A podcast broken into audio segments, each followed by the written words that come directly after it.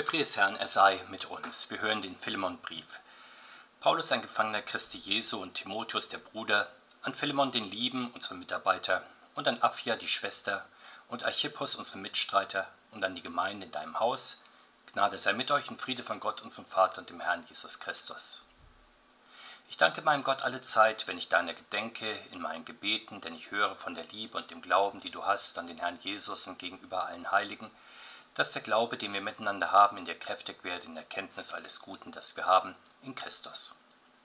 Denn ich hatte große Freude und Trost durch deine Liebe, weil die Herzen der Heiligen erquickt sind durch dich, lieber Bruder. Darum, obwohl ich in Christus volle Freiheit habe, dir zu gebieten, was sich gebührt, will ich um der Liebe willen doch nur bitten, so wie ich bin, Paulus, ein alter Mann, nun aber auch ein Gefangener Christi Jesu. So bitte ich dich für meinen Sohn Onesimus, den ich gezeugt habe in der Gefangenschaft, der dir früher unnütz war, jetzt aber dir und mir sehr nützlich ist. Den sende ich dir wieder zurück und damit mein eigenes Herz. Ich wollte ihn gerne bei mir behalten, damit er mir an deiner Stadt diene in der Gefangenschaft um des Evangeliums willen, aber ohne deinen Willen wollte ich nichts tun, damit das Gute dir nicht abgenötigt wäre, sondern freiwillig geschehe. Denn vielleicht war er darum eine Zeit lang von dir getrennt, damit du ihn auf ewig wieder hättest, nun nicht mehr als einen Sklaven, sondern als einen, der mehr ist als ein Sklave, ein geliebter Bruder, besonders für mich, wie viel mehr aber für dich, sowohl im leiblichen Leben wie auch in dem Herrn. Wenn du mich nun für deinen Freund hältst, so nimm ihn auf wie mich selbst, wenn er aber dir Schaden angerichtet hat oder etwas schuldig ist, das rechne mir an. Ich, Paulus, schreibe es mit eigener Hand, ich will es bezahlen. Ich schweige davon, dass du dich selbst mir schuldig bist. Ja, lieber Bruder, gönne mir, dass ich mich an dir erfreue in dem Herrn, erquicke mein Herz in Christus. Im Vertrauen auf deinen Gehorsam schreibe ich dir, denn ich weiß, du wirst mehr tun, als ich sage. Zugleich bereite mir die Herberge, denn ich hoffe, dass ich durch eure Gebete euch geschenkt werde. Es grüßt dich Epaphras, mein Mitgefangener in Christus Jesus, Markus, Aristarch, Demas, Lukas, meine Mitarbeiter. Die Gnade des Herrn Jesus Christus sei mit eurem Geist. Der Herr segne uns diese Worte. Amen. Der Philemonbrief wird gelegentlich als ein Privatbrief des Apostels Paulus bezeichnet, eben an Philemon, aber die Anrede des Briefes zeigt uns, dass das nicht der Fall ist. Das Privatbrief wäre ja auch kaum von allgemeinem Interesse und in den Kanon der Heiligen Schriften aufgenommen worden. Sehen wir also auf die Anrede, der Apostel schreibt an Philemon, sein Mitarbeiter in der Wortverkündigung, an die bewährte Schwester im Glauben Aphia sowie an den Mitstreiter der Mission Archippus. Aber er verfasst nicht nur einen Mitarbeiterbrief, sondern er wendet sich auch an die Hausgemeinde des Philemon. Wenn infolge der Wortverkündigung Hausväter oder Hausmütter zum Glauben kommen, dann ihr ganzes Haus mit ihnen. Das ganze Haus mit allen Familienmitgliedern, aber auch Angestellten wurde dann üblicherweise getauft. So entstanden die Hauskirchen als die kleinsten Einheiten der christlichen Gemeinden vor Ort. In diesen Hausgemeinden fand nicht nur das häusliche geistliche Leben statt, mangels eigener Kirchen und Gemeinderäume waren die christlichen Häuser ja auch die Orte, in denen verschiedene Hauskirchen zum gemeinsamen Gottesdienst und Gebet zusammenkamen, am Sonntag aber durchaus auch während der Woche. Dort, wo es wenige Christen gab, hatten sie als Keimzelle besonderes Gewicht. Unser Brief nun ist das einzige uns erhaltene apostolische Schreiben, das sich an so eine Hausgemeinde wendet. Auch wenn es einen besonderen Anlass gibt, so wird, wie wir sehen werden, nicht nur eine zufällige Begebenheit behandelt, sondern einige sehr grundlegende Fragen für das Glauben und Leben im christlichen Haus. Der Apostel Paulus ist erfüllt von Dankbarkeit gegenüber Gott. Er dankt Gott in seinem Gebet für den Christusglauben des Philemon und seine Liebe zu den Heiligen, also den anderen Christen in seinem Haus. Große Dankbarkeit, die der Apostel hier zu Papier bringt, war wohl Anlass dafür, dass er den Lesungen dieser Woche zugeordnet worden ist. Auch im Philipperbrief schreibt er von der großen Dankbarkeit, die ihn bewegt, dort allerdings in Bezug auf die ganze Gemeinde in Philippi. Hier im Blick vor allem auf Philemon und seine Hausgemeinde. Die besondere Freude und Dankbarkeit des Apostels rührt nicht nur her von der persönlichen Glaubenskraft des Philemon, sondern davon, dass er in christlicher Liebe die Herzen seiner Hausgemeinde erquickt. Er waltet also treu seines Amtes als christlicher Hausvater. Es ist nicht ganz klar, ob Philemon nur der Hausvater seiner Hausgemeinde ist und insofern Mitarbeiter des Paulus, dann wären alle Hausväter Mitarbeiter im Verkündigungsdienst, weil sie in der häuslichen Andacht ihrem Haus mit dem Wort Gottes und dem Gebet dienen. Es ist aber auch denkbar, und im weiteren Brief gibt es manches Indiz hierfür, dass Philemon auch ein Begleiter des Apostels auf den Missionsreisen war. Das erklärt auch die besondere Dankbarkeit des Apostels. Er scheint in Philemon einen ehrenamtlichen Mitarbeiter in der Mission und einen treuen Hausvater zu haben, der die Seinen hingebungsvoll mit dem Wort des Glaubens versorgt. Was wir hier über den Aufbau der Urkirche im Neuen Testament erfahren, ist wesentlich auch für unsere Gemeinden heute. Manch einer denkt sich, dass sich das kirchliche Leben in der Kirche, vielleicht auch im Gemeindehaus abspielt, soweit vorhanden. Dabei ist die breiteste und alltäglichste Basis der christlichen Gemeinde auch heute das christliche Haus. Hier leben und arbeiten die Christen, hier sollen sie auch in häuslicher Andacht das Wort Gottes hören, Gott loben und anbeten und in Diensten der Liebe füreinander da sein.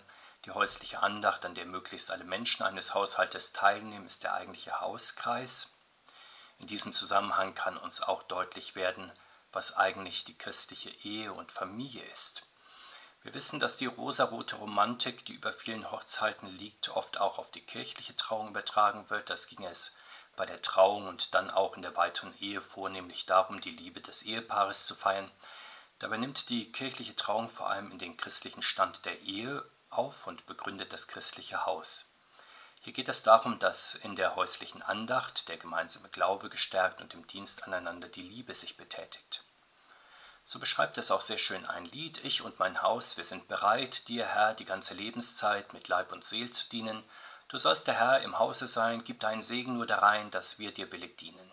Eine kleine, fromme, reine Hausgemeinde, mach aus allen, dir nur soll sie wohlgefallen. Aber bekanntlich gibt es auch in christlichen Häusern verschiedene Spannungen. Der Philemonbrief behandelt nicht ein persönliches Familienproblem, was unter das Seelsorgegeheimnis fallen würde. Er geht auf eine allgemeinere Fragestellung der damaligen Zeit ein. Das war die Frage des Umgangs mit den Sklaven, also dem Personal, dem häuslichen Personal.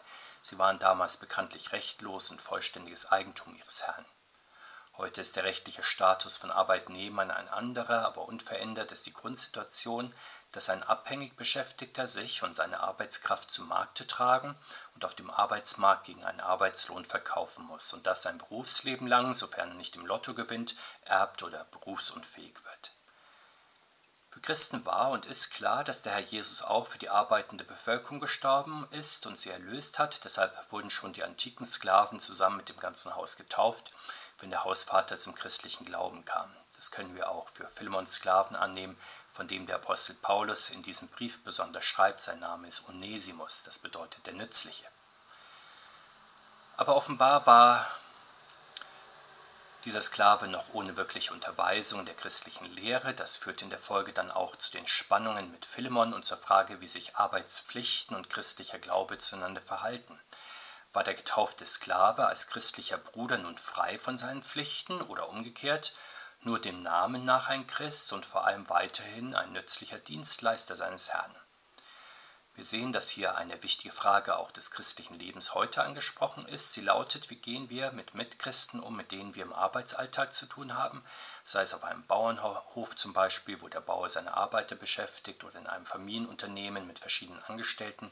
Wie steht eine Kirchengemeinde als Arbeitgeberin zu ihren Angestellten? Wie verstehen christliche Arbeiter Christliche Handwerker und Dienstleister sich und ihren Beruf, wie üben sie ihre Dienste aus? Dienstbereit und gewissenhaft oder eher in der Meinung, dass sie als getaufte Christen und geliebte Gotteskinder, als die durch Christus Befreiten, als die Heiligen doch auf der gleichen Stufe mit allen anderen Brüdern und Schwestern stehen und daher ihren Dienst auch sein lassen können?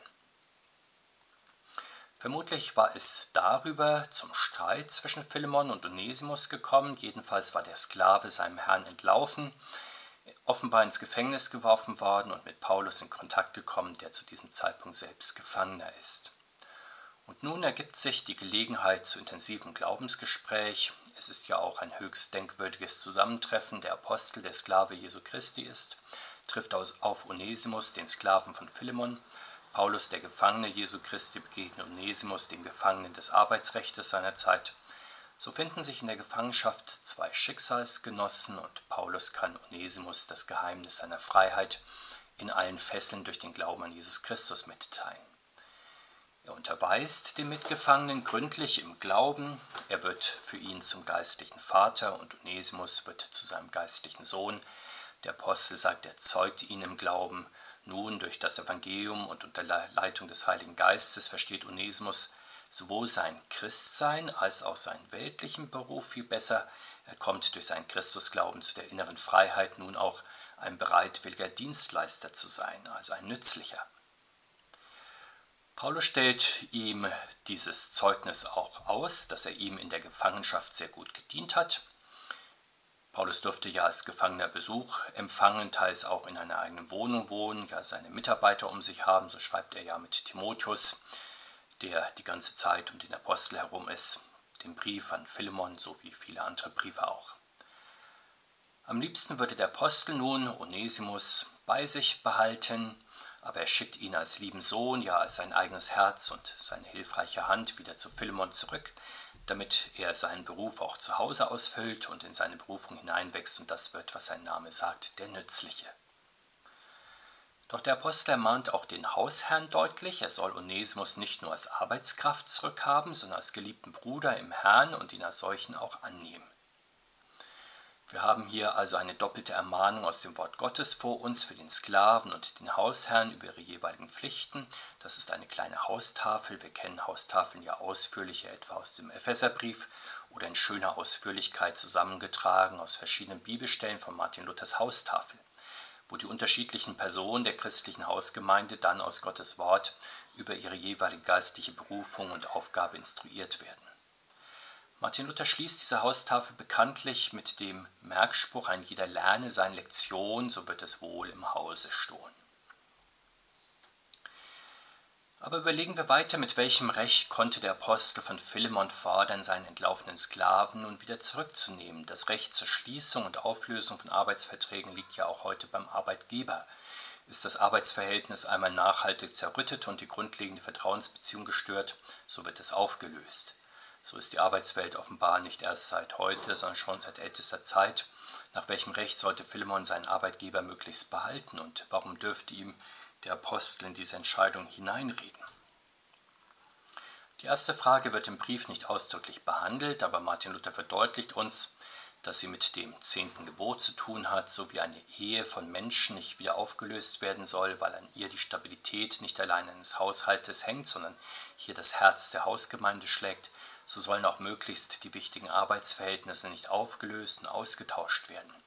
Die Treue Gottes zu uns soll sich auch in unserer Treue widerspiegeln, sogar am Arbeitsplatz und im Arbeitsleben. Das ist der langfristige und nachhaltige Ansatz und er unterscheidet sich maßgeblich vom kurzfristigen Grundsatz der modernen Arbeitswelt, in der der Dienstleister das Rennen macht, der das beste Angebot jeweils macht.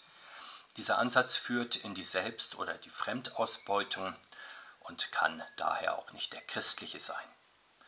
Deshalb versucht der Apostel im Fall von Philemon und Onesimus sein altes Arbeitsverhältnis zu retten, damit die Hausgemeinde nicht gestört wird und weiter wachsen kann. Er bietet sogar an, einen möglichen Schaden, den Onesimus in der Ausübung seiner Pflichten angerichtet hat, aus eigenem Geldbeutel zu begleichen. Kommen wir zu der zweiten Frage, warum der Apostel Philemon in diese Entscheidung hineinreden darf. Rät er ihm vielleicht wie ein Geschäftsfreund oder redet er betulich und harmonieorientiert, so wie manche öffentlichen Verlautbarungen auch heute klingen, wenn es darum geht, Arbeitskämpfe zu schlichten? Nein, für diese Botschaft bräuchte es ja keinen Apostel, das liegt durchaus im Rahmen der Weisheit dieser Welt. Wir wissen ja, wie heute Arbeitskämpfe üblicherweise geschlichtet werden. Es gibt mehr oder weniger harte verbale Schlagabtäusche im Vorfeld, dann wird der Streit mit dem Allheilmittel der Arbeitswelt beigelegt mit mehr Geld und geldwerten Vorteilen. der Apostel will die Hausgemeinde des Philemon aber nicht mit mehr Geld stabilisieren, sondern mit mehr Gottesgeist. Nachdem Onesimus als dienstbereiter Bruder zurückkehrt, soll Philemon versöhnungs- und opferbereit wie der Herr Christus ihm gegenüber sein. Das wäre natürlich schön und das täte der Hausgemeinde gut, aber was, wenn der Hausherr nicht will, wenn er lieber stolzer Arbeitgeber sein möchte, der den Rechtsweg wählt, muss dann der Apostel die Schultern zucken und sagen, jeder ist für seine Entscheidung selbst verantwortlich. Doch so einfach lässt der Apostel Philemon nicht schalten und walten. Streng genommen gibt es bei Christen nichts Privates mehr, was dem Anspruch des Wortes Gottes entzogen wäre.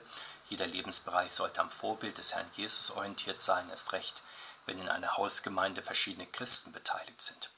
Deshalb wirbt der Apostel nicht nur mit Engeszungen für eine gute Lösung des Konfliktes, das tut er zwar in erster Linie und möchte, dass christlicher Glaube und christliche Liebe aus freien Stücken zum Tragen kommen und sich bewähren, aber er winkt auch recht häufig mit dem Zaunpfahl, dass Philemon an seine Weisungen gebunden ist. Doch der Apostel hat gegenüber seinen Mitarbeitern keine dienstrechtliche Handhabe. So etwas gab es offenkundig unter dem Apostel und seinen Mitarbeitern nicht. Das belegt ja das Beispiel des Evangelisten Markus, der sich gegen den Willen des Paulus in Perge von ihm getrennt hatte. Zudem war Philemon als Hausherr einer Hausgemeinde kaum ein offizieller Amtsträger. Dennoch weist Paulus den Philemon sehr deutlich auf seine Weisungsgebundenheit hin. Wir haben die bemerkenswerte Situation vor uns, dass der Apostel als Sklave Jesu Christi aus seiner Gefangenschaft heraus die Fülle seiner geistlichen Autorität geltend macht und das gegenüber einem Mann, der freier Herr eines vielleicht großen Gutes ist und der in der Streitsache das geltende weltliche Recht auf seiner Seite hat. Doch der Apostel ist der geistliche Vater auch des Philemon, ja der ganzen Hausgemeinde. Vermutlich hat er auch ihn als seinen Sohn im Glauben gezeugt. Hinzu kommt seine Autorität als Apostel Jesu Christi. Daher könnte er in Fragen des christlichen Glaubens und Lebens dem Philemon gebieten und von ihm Gehorsam verlangen. Wie ein Vater Anrecht auf Versorgung durch die Kinder in Krankheit und Schwäche hat, so hätte der Apostel auch Anspruch auf die Fürsorge seines geistlichen Sohnes in seiner Gefangenschaft. Anstelle des Philemon hat diese Aufgabe Onesimus übernommen und damit das christliche Gesetz erfüllt, dass einer die Last des Anton tragen soll. Dieser Hinweis ist geeignet, Philemon zu beschämen. Schließlich fordert der Apostel von Philemon, dass er ihm die Herberge bereitet. Er gedenkt zu Besuch, also zur Visite zu kommen. Die Hausgemeinden leben schließlich von der Verkündigung des Evangeliums durch die Gottesboten, darum beten sie. Der Apostel vertraut darauf, dass ihr Gebet erhört wird. Das ist ja ein sehr großes Vertrauen angesichts der Tatsache, dass Paulus zu diesem Zeitpunkt gefangen ist und zudem schon betagt und das Reisen, besonders in der damaligen Zeit, ein sehr beschwerliches Unterfangen. Wir sehen daraus, welche Art die Autorität des Apostels ist. Er kommandiert oder befiehlt nicht, wie das Soldaten oder Arbeitgeber tun, wobei bei Nichtbefolgung dann handfeste Konsequenzen drohen. Er übt auch keinen moralischen Druck aus, wie er in unterschiedlichen Gemeinschaften erfolgreich angewandt wird, um Wohlverhalten zu erzwingen. Der Apostel lässt vielmehr geistliche Anweisungen aufleuchten, die aber stets weit überstrahlt werden vom gnädigen Handeln Gottes in der Berufung der Hausgemeinde durch den Geist Gottes, in der erhofften Sinnesänderung bei Onesimus und Philemon und im erbetenen Besuch des Apostels.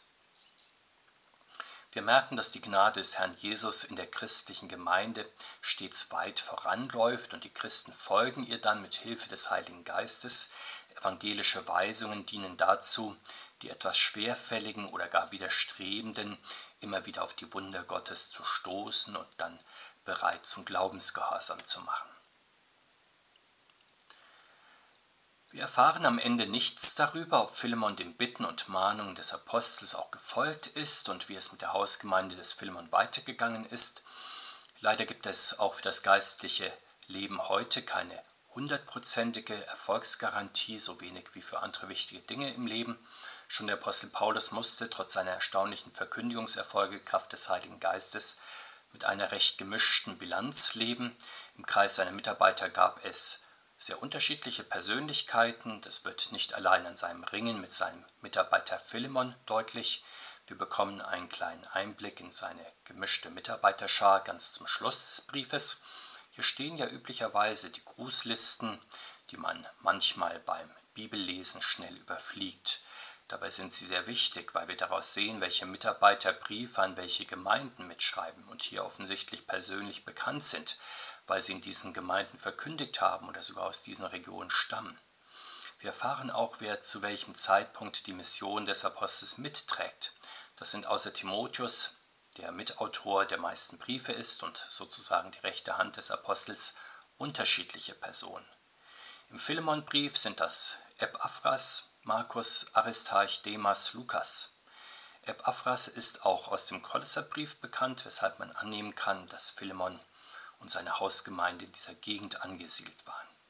Von einer Meinungsverschiedenheit zwischen Markus und dem Apostel war bereits die Rede, aber das zerstörte nicht die grundsätzlich gute Zusammenarbeit. Ebenso wie Aristarch blieb auch Markus treu in der Verkündigung an den Gemeinden in Kleinasien, so entnehmen wir es dem Kolosserbrief. Ähnliches gilt für den Evangelisten Lukas. Weitaus schmerzlicher war für den Apostel der Weg seines Mitarbeiters Demas. Von ihm erfahren wir im zweiten Timotheusbrief, dass er den Apostel verlassen hat und aus dem Verkündigungsdienst ausgeschieden ist. Als Begründung wird angegeben, dass er die Welt lieb gewonnen hat. Wir überlegen, hat er vielleicht nur sein Amt niedergelegt, sozusagen in einer Art Ruhestand, oder war die Verweltlichung des Demas so vollkommen, dass auch seine Hausgemeinde zum Erliegen gekommen ist?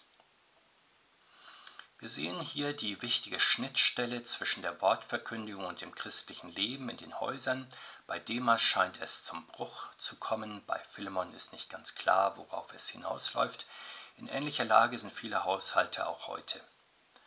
Tröstlich für uns mag es sein, dass damit aber der Lauf des Evangeliums nicht auf dem Spiel steht. Sicher sind die Hausgemeinden die Basis der Kirche, aber ins Leben gerufen wird die Kirche durch das verkündigte Wort Gottes. Insofern können lebendige Hausgemeinden jederzeit neu entstehen, wo es Gott gefällt und wo sein Geist das bewirkt. Wir beten, Herr Jesus Christus, wir bitten dich, sprich durch dein verkündigtes Wort in die Häuser und Familien hinein, in unsere Gemeinde und in allen Gemeinden und rufe dir deine Kirche ins Leben, so bitten wir in deinem Namen. Amen. Und der Friede Gottes, der höher ist als unsere Vernunft, der bewahre uns in Jesus Christus, unserem Herrn und Heiland. Amen.